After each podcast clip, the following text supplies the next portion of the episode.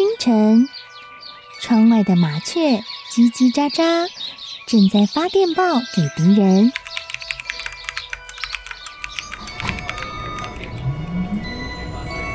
地底下的地铁，像敌人养的蛇，到处巡逻。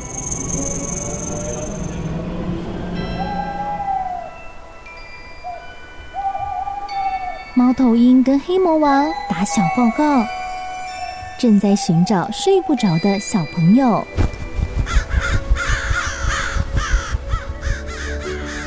铅笔是对抗邪恶势力的宝剑。黑魔王，你出来！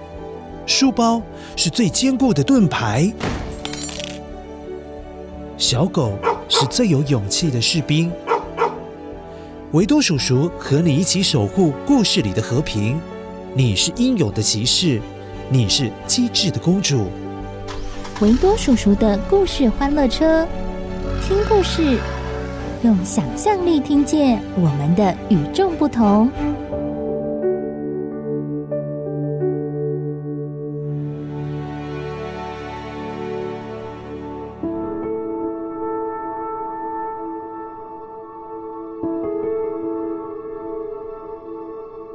嗨，乖乖，我是维多叔叔。乖乖，快要过年了嘞，你开心吗？你知道新年期间有哪一天是要吃汤圆？是除夕，还是大年初一，还是元宵节？哇，你好聪明哦！当然是元宵节，因为元宵节摆明着就是要吃元宵，或者是你会说是吃汤圆。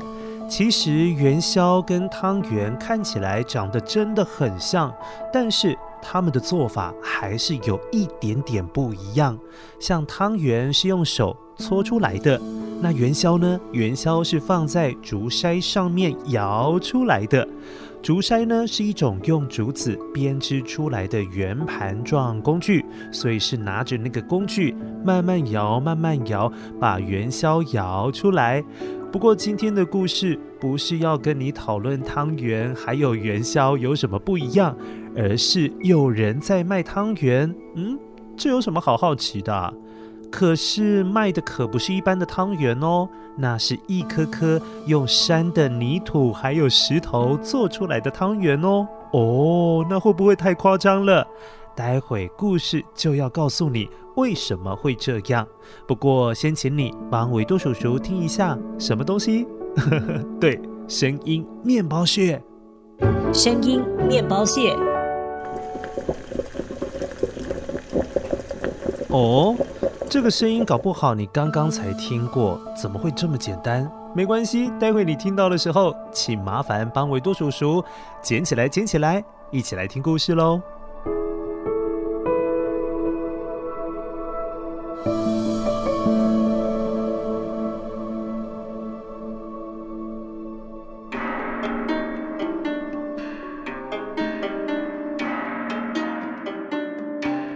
很久很久以前，当高雄还叫做打狗屿，或者是其他名字的年代，在高雄的左营区有一座很特别、很特别的山，因为这座山的某一边就好像是被人拿刀子削过一样，所以它的那个被切过的那一面是很平坦的，平平的，很像一扇大大的屏风。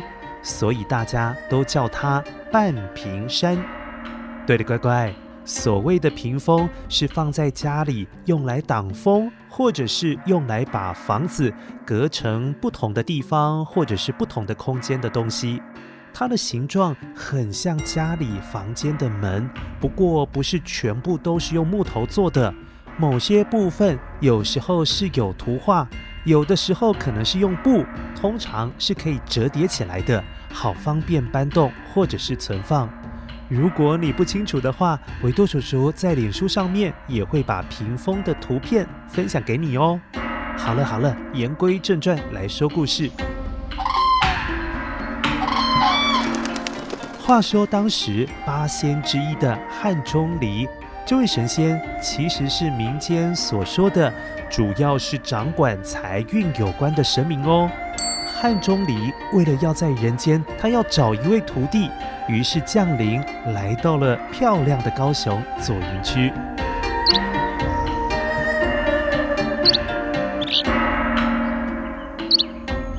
哇，这个地方这么样的漂亮，想必地灵人杰，一定是出人才的好地方啊！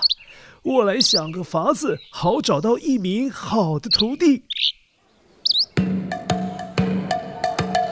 汉钟离为了挑选一位品性良好的徒弟，于是想了个办法。他假扮成一位在路边卖汤圆的老先生，利用沿街叫卖汤圆的机会，好去测试人们个性好不好，善不善良，诚不诚实，以便在茫茫人海当中可以找到符合他标准的徒弟。哎，看来要吸引人来，才能够让我好好观察谁可以当我的徒弟。哼，卖好吃的汤圆，嗯，应该是个不错的点子啊。为了要准备足够的汤圆来卖，于是汉钟离拿出他随身携带的扇子，对着左营的某一座山，轻轻的一扇，哇！没想到山的某一边就好像被锐利的刀子削过一样，那些掉落下来的泥土啊、小石头啊，瞬间变成了一颗一颗又圆又饱满的汤圆。汉钟离就把这些汤圆拿到街上去卖。来呀，来呀！刚煮好的热乎乎的汤圆，皮薄馅多，好吃哟！快来买呀！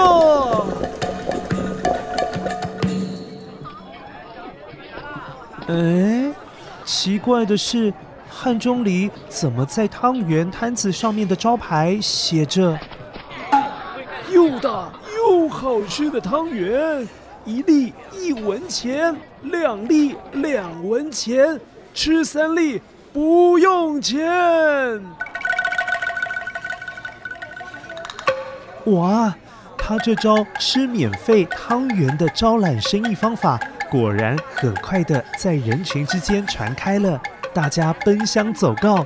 现在可以看到街上来来往往的人潮，确实都被汉中离的招牌吸引过来凑热闹了。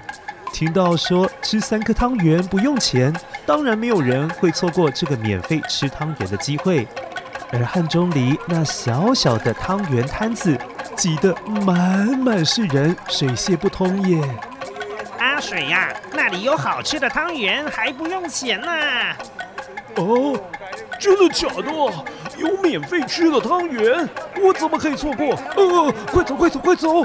摊贩前面大排长龙，每个来排队的民众二话不说，连吃了三颗汤圆，吃完不用付钱，拍拍屁股就可以走人，多好啊！甚至有些贪心的人，一碗接着一碗吃着这些不要钱的汤圆。哇！吃到肚子都变得好大好大，吃不下去，才心满意足地转头离开。嗯，哈哈哈哈！阿水呀，我吃了三十颗汤圆，我的肚子啊也都变成大汤圆啦。哦吼吼，我也吃撑了，啊，我算一算也吃了二十一颗啊，还不用给钱，呵呵，真是赚到了。哈哈哈。这个傻子，哪有人卖不用钱的汤圆？哼，不管他了，先回家睡个觉。啊，吃真多，还真想睡觉啊！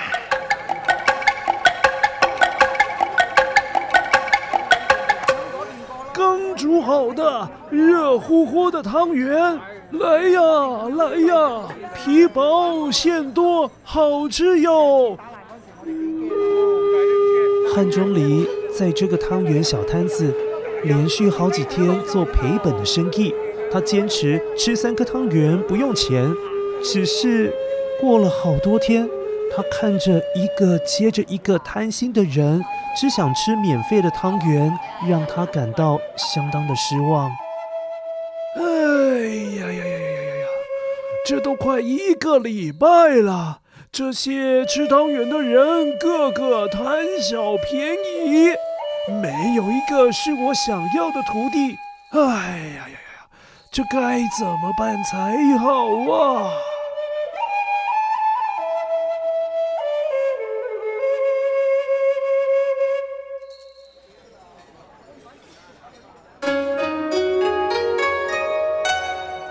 就在开店的第七天，也是汉钟离决定卖汤圆的最后一天。在这天傍晚的时候，迎着汤圆贩子走来了一位年轻人。他开口说要向汉钟离买一颗汤圆。于是好奇的汉钟离抬起头来，满脸问号的问着这位小伙子：“哎，小伙子啊！”你为什么不和其他人一样，只要吃三颗汤圆就可以免费啊？我知道啊，可是老先生，你从大老远的地方挑个重担来到这边做生意，总不能老让你做亏本生意吧？吃一颗汤圆没多少钱啦，我还出得起钱，你也有钱可以赚，多好啊！那，请你给我一颗汤圆尝尝吧。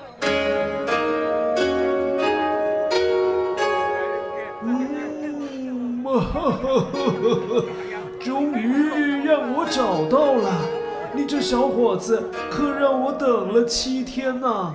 嗯，你就是我心目中想收的徒弟呀。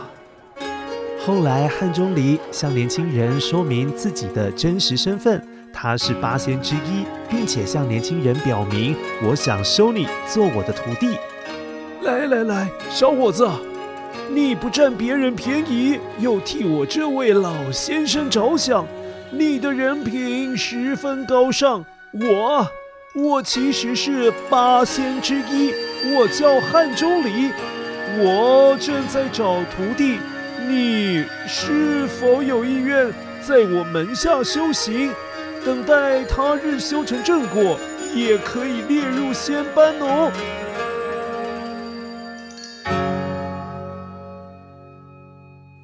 原来是汉钟离仙人呐、我我是有意愿呐、啊，不过家中还有父母亲，我得问问他们呐、啊。哇，他这么一说，让汉钟离更加确定想要收这位年轻人为徒弟的决心。嗯。这位年轻人不仅善良正直，还善解人意，更是懂得孝顺父母，正是作为我徒弟的不二人选呐！啊哈哈哈哈哈哈！最后，汉钟离和这位小伙子一起回家，并且征求了他的父母亲同意之后，便带着这位年轻人前往修行的路上。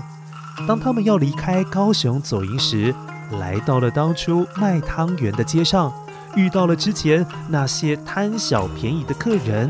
后来，这些客人都知道汉钟离原来是神仙的事，也都知道原来卖汤圆是为了要测试人性，看看哪些人贪心，哪些人不贪心。后来，贪心的人们。纷纷向前来跟汉钟离赔不是，对不起，对不起，我们太贪心了。对于之前贪吃那么多的汤圆感到很抱歉。呵呵呵呵，你们啊，回头看看后面那座山吧，是不是看起来被削去了一大半？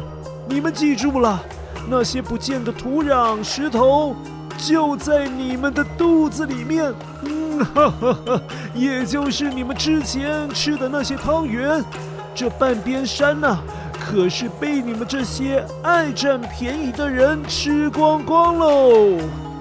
听完了这番话，好多人都感到十分羞愧，肚子也开始莫名其妙的疼了起来。过了好几天才恢复正常。然而汉钟离则是心满意足的带着他新收的徒弟离开了人间。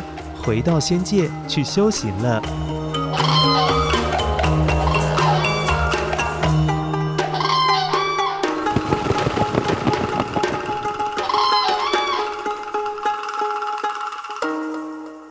好了，乖乖，那你应该猜到被吃掉的那半座山是哪一座山呢？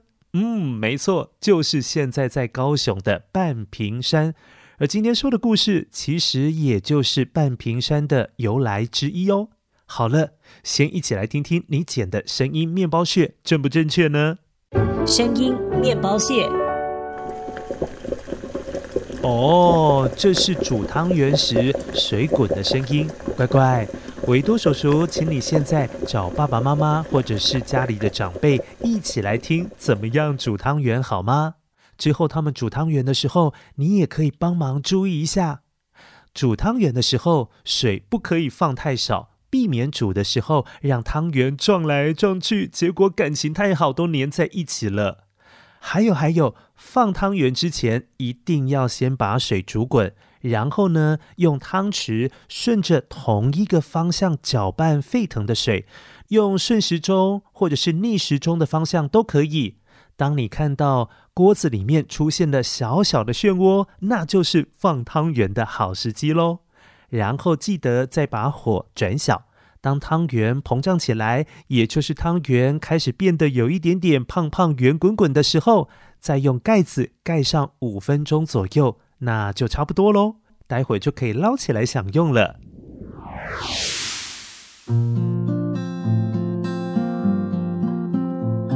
乖乖。其实这个世界上没有白吃的午餐，每一件事情为了要获得，一定会付出代价。就好像你的爸爸妈妈要赚钱，付出的代价就是要去工作。不过，也因为这样，当我们获得任何东西的时候，因为我们有付出劳动、付出辛苦的事情，才会让获得这件事变得更加的珍贵。因为总是自己努力过的才获得的，你才会觉得得来不易，会好好的珍惜它。那希望这个贪小便宜的传统民间故事，可以给乖乖你不一样的想法。我们一起当个不要占别人便宜，而是为了别人着想的好乖乖，好吗？好，谢谢乖乖，你说好，维多叔叔有听到哦。那下次我们再见喽，拜拜。